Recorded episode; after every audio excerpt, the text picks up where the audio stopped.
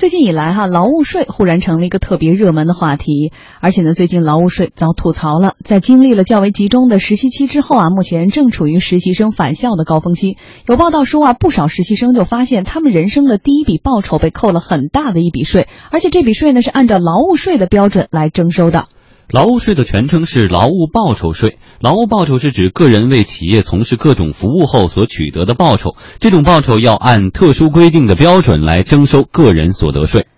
简单来说呢，目前的劳务报酬税的起征点是八百元，远低于工薪个税的三千五百元的起征点。由于劳务报酬呢通常是百分之二十的固定比例税率，而工薪个税呢是累进税率，在较低工资时呢适用税率较低。所以啊，当劳动所得超过三千五百元的时候，正式工和实习生之间在税收方面的待遇呢就差别会进一步加强。比如同为八千元的税前待遇。假设呢不存在社保公积金，那么正式工仅需缴纳三百四十五元，而实习生却要缴纳一千四百四十元，这可以说是非常大的差别了。媒体吐槽更多的一个问题是，劳务报酬税的标准是一九八零年制定的，整整三十六年没有过变化。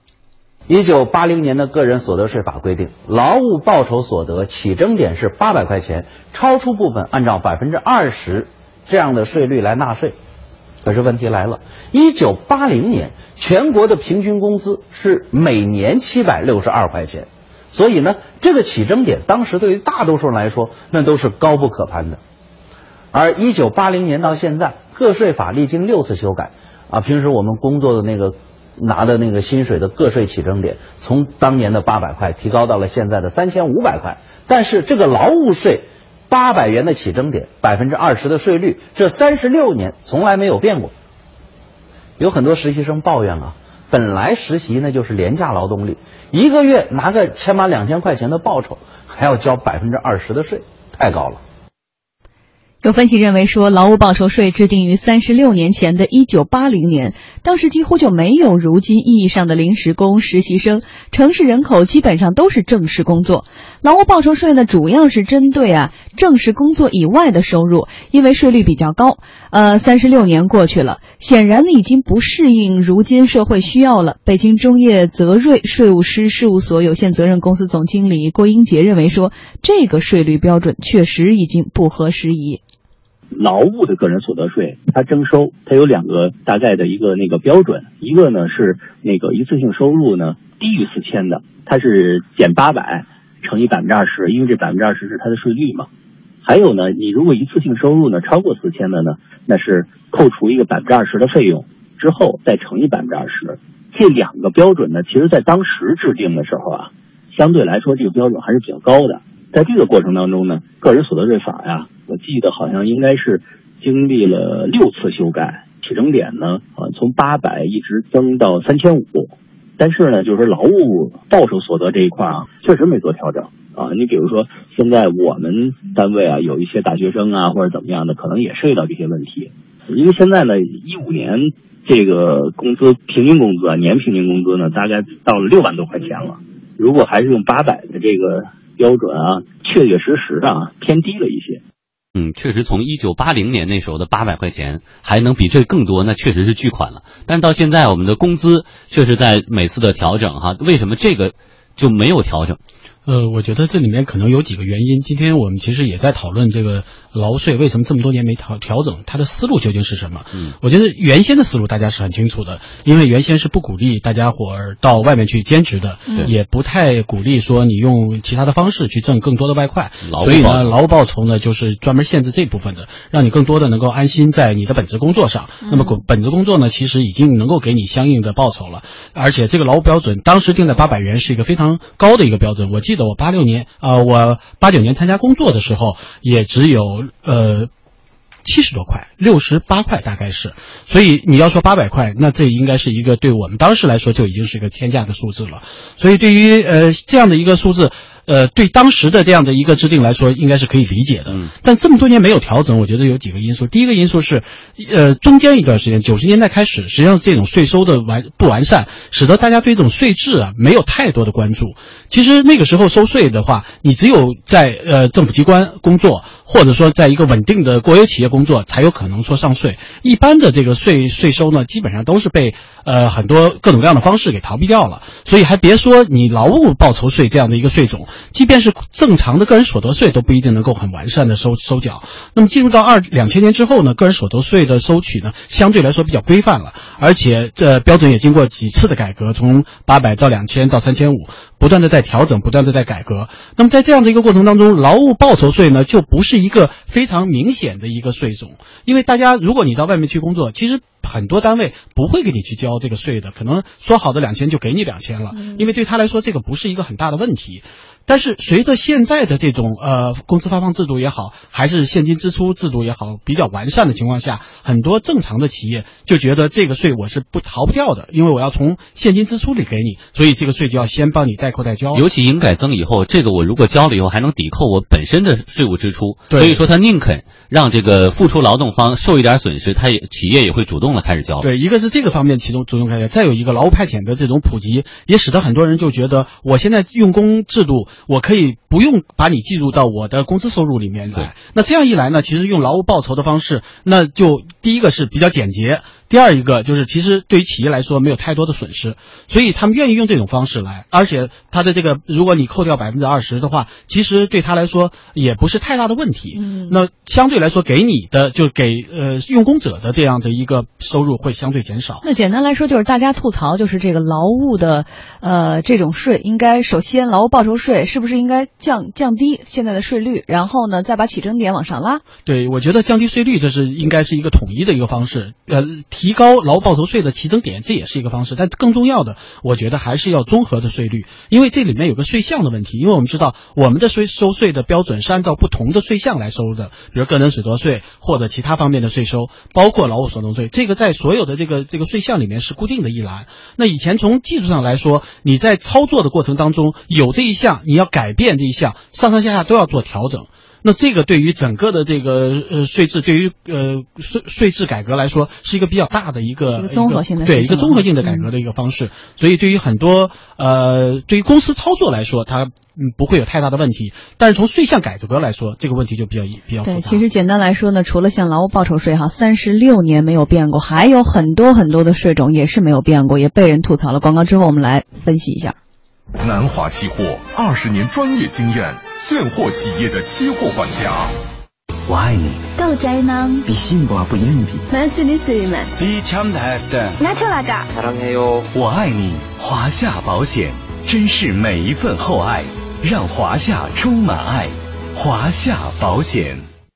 终于等到双十一，燕之屋晚宴囤一批，关爱亲友不能少，作为礼品更贴心。爱家也要爱自己，我有保养小秘密。大家好，我是刘嘉玲。这十几年我一直在吃燕之屋的燕窝，燕之屋的品质我信赖。燕之屋晚宴，开碗就能吃的好燕窝。燕之屋天猫旗舰店下单就送燕窝面膜，千元现金等你来拿。燕之屋晚宴订购专线：四零零八八二六六六九。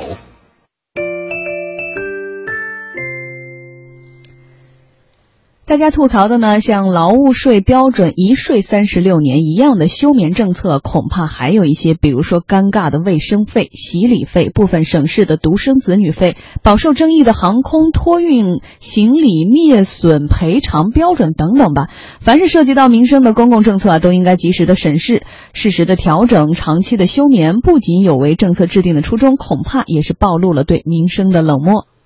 北京中业泽瑞税务师事务所有限责任公司总经理郭英杰表示，劳务税的标准长期没有变化，其实有一些很具体的原因。有这么几个因素，我自己感觉，第一个呢，可能就是现在啊，能取得这种劳务报酬所得的这个群体呢，可能高收入的群体多一些，像有一些律师啊，还有一些明星啊，等等等等一系列的。还有一个呢。你比如说啊，可能咱们的个人所得税啊也要进行改革了。现在呢是那个分类制的个人所得税，等到那个改革之后呢，就会变革为呢，就是综合与分类相结合的这种个人所得税的方向了。还有一个原因是什么呢？是我们在提出这个事情的时候来说呢，其实税务机关他说这个还是为了调控中高收入群体的税负，而不是那个简单的面向于低收入群体。其实现在呢，你比如说大学生的这种勤工俭学也好啊，就业也好，它有很多的这种税收税收优惠政策。但是呢，像劳务报酬这一部分来说呢，可能比较滞后一些。同时呢，我们看到劳务税反映出来的问题啊，也是分类所得税制度的弊病，应该从分类所得税制向综合所得税的方向来改革。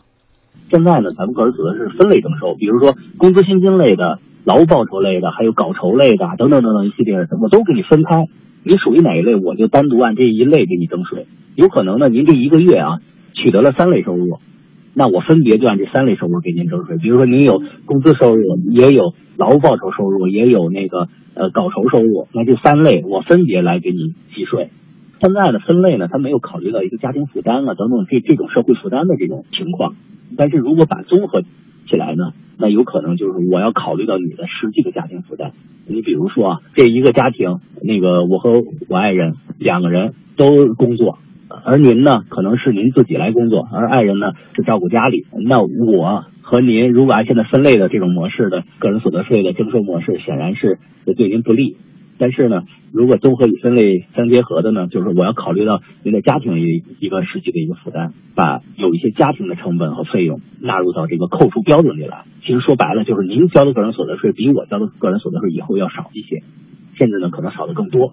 嗯，所以说税改的大方向啊，的确以前这种一刀切呢，确实执法成本比较低，但是呢，确实没有办法兼顾到更多的情况。比如说，在美国这种国家，它的这个个个税的计算非常复杂，可能对一个普通家庭到一年报税的时候，你需要请一个专门的税务师给我查一查，我哪些是要交，哪些可以抵扣的，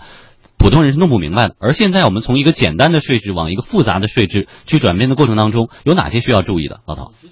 以前的我们的税制更加的复杂一些，因为以前之所以分类分的那么细，就在于我们的收入来源相对比较单一，所以才有可能分的那么细。那么随着现在我们的收入逐渐的多元化，那么现在这种分类就使得我们这个收入的变得非常复杂了。所以我觉得现在的其实往综合税制发展是比较简单的。呃，简单的因素在于几个方面，第一就更加的市场化，因为我们现在之所以有这么多的这种费呃费和税，就在于我们原先是不用市场化的。我们只要固定下来就行了。我们只要这税务局定一个，说我们这里面有一个税项是劳务报酬税，然后这个就传传达下去就行，而没考虑到市场的这种变化。那市场的变化是什么呢？就在于越来越多的人开始从事这种所谓的这种劳务的收入了，劳务收入兼职越来越多，无论他是高收入还是相对的低收入，那么他的这种来来源收入来源就变得非常呃多样性。那这个多样性如果还是按照原来那种那种分类的方式，那显然就会有很大的问题。所以我觉得，第一，首先要按照市场的呃原则去调整自己的这种税项；第二一个就是要进行这种科学化的管理。我指的科学化的管理就是更多的数字化和更多的技术性。因为之所以我们刚才说。到比如说美呃国外的税税率，它是按照人的家庭收入，先呃按照个人和家庭的收入统一的来做一个呃分呃呃汇总，然后再各根据各个不同这种分类的方式来进行抵扣。那这样一来呢，可能家庭听上去会比较复杂，但实际上它根据你自己的年收入，这里面就有一个一个问题，就是你的所有收入都应该是数字化的和呃无纸化的，就是不是现金货币的。那这样一来，其实你很好统计，你一年的收入多少，你只要看一下你的工资单就可以了，你看一下你的收。入来源就行了。那么这样一来，你再根据相应的抵扣去做做呃相应的处理就行。但是由于我们现在很多的收入都更多的是一种现金收入，尤其是劳务派遣的这部分，那很多时候是一种现金收入，很难统计到你的全部的来源的这种呃总和。而且我们现在还没有进行到一个综合税制改革的这样的一个一个步步骤上。如果我们在这两方面同时努力，一方面在技术上提升